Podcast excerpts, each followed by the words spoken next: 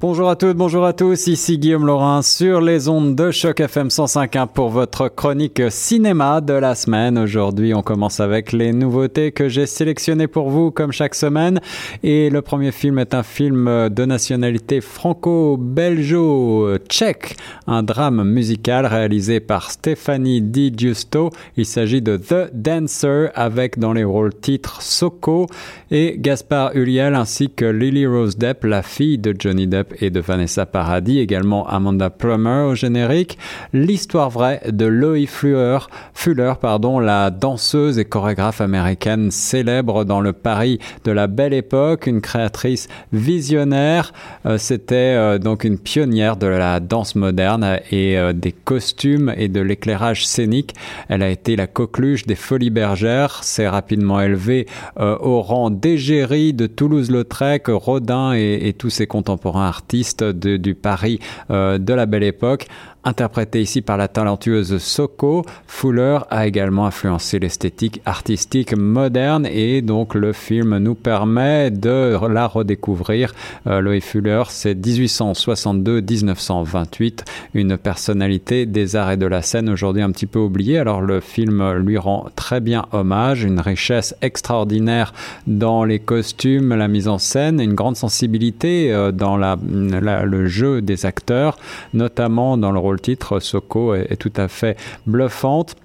Et puis c'est un film intéressant également euh, sur euh, la difficulté de la reconnaissance d'être euh, un artiste à cette époque-là, l'argent qui prime souvent sur le talent, la compétition et la jalousie de la fameuse Isadora Duncan, et puis un destin tragique d'une artiste immense. C'est un film qui ravira les amateurs d'histoire autant que ceux de belles histoires, et on, on pense assez souvent en regardant ce film au fameux Black Swan de 2010. Si vous l'avez apprécié, je pense que vous pourrez apprécier également celui-ci puisqu'il y a de nombreuses ressemblances. Deuxième nouveauté de la semaine, Roman G. Israel, euh, un film euh, donc américain, un thriller dramatique réalisé par Dan Roy. Euh, Roman G. Israel, c'est un, un, homme qui travaille seul dans un bureau d'avocat de Los Angeles. Il semble être atteint d'une forme d'autisme et il excelle à, à préparer les dossiers, à se souvenir de tous ses clients, euh, il mémorise absolument tout, tandis que son associé et mentor est la figure publique de ce duo. Et euh, celui-ci euh, est atteint subitement d'une crise cardiaque, ce qui va eh bien, révolutionner la vie de Roman G. Israel. C'est Denzel Washington qui est le rôle titre de ce film. Il y a également Colin Farrell au générique, notamment. C'est euh, un film donc, qui a été réalisé par Dan Roy, le réalisateur et scénariste du fameux Nightcrawler de 2014, ce film dans lequel euh, Jake Gyllenhaal incarnait un paparazzi euh, sans scrupules, rappelez-vous. Alors c'est le deuxième film de ce réalisateur, Dan Roy, on en attendait beaucoup. il a été présenté au TIFF il y a quelques mois.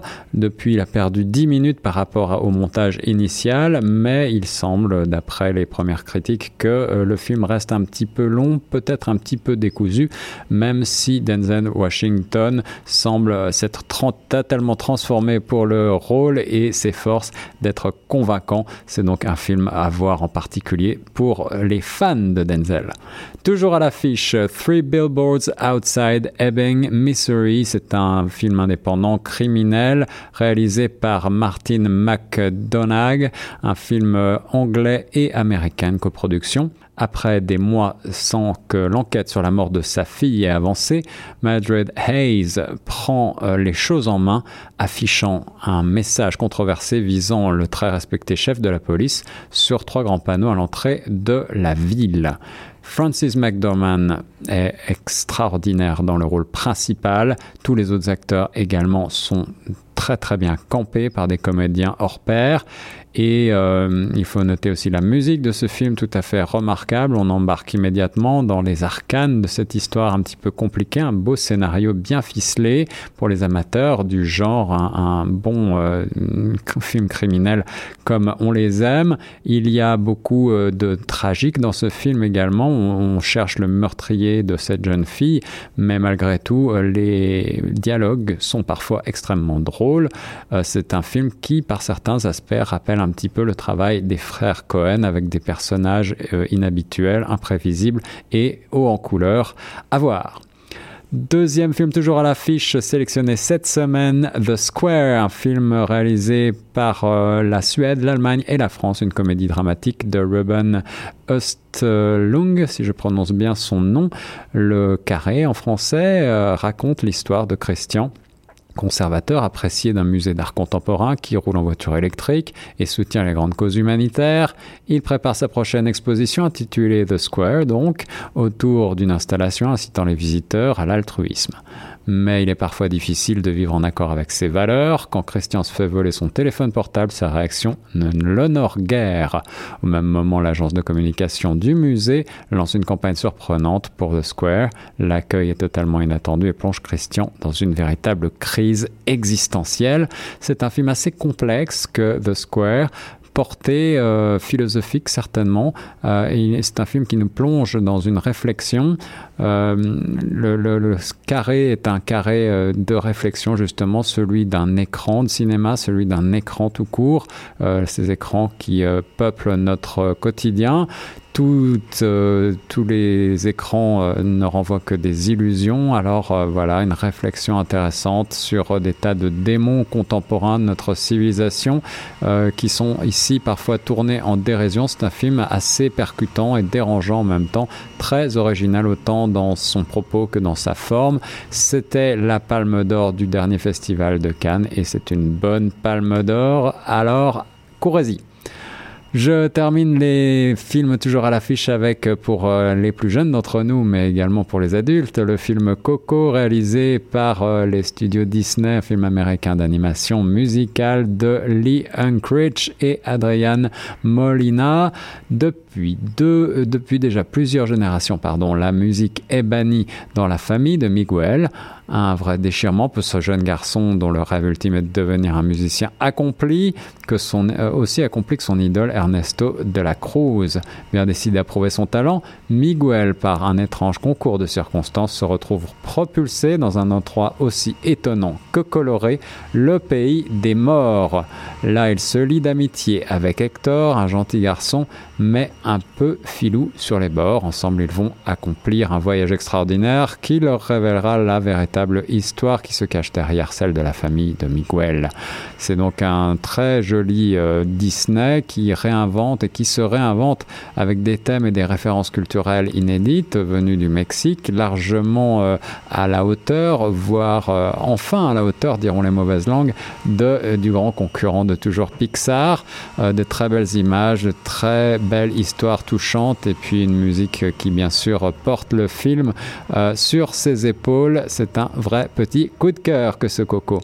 Dernier film dont je veux parler très rapidement, mon coup de cœur francophone cette semaine. Il s'agit de Préparer vos mouchoirs de 1979 de Bertrand Blier que j'ai eu le plaisir de revoir avec Gérard Depardieu, Patrick Devers, Carole Laure dans les rôles principaux. principaux pardon une comédie dramatique française, franco-belge de nationalité.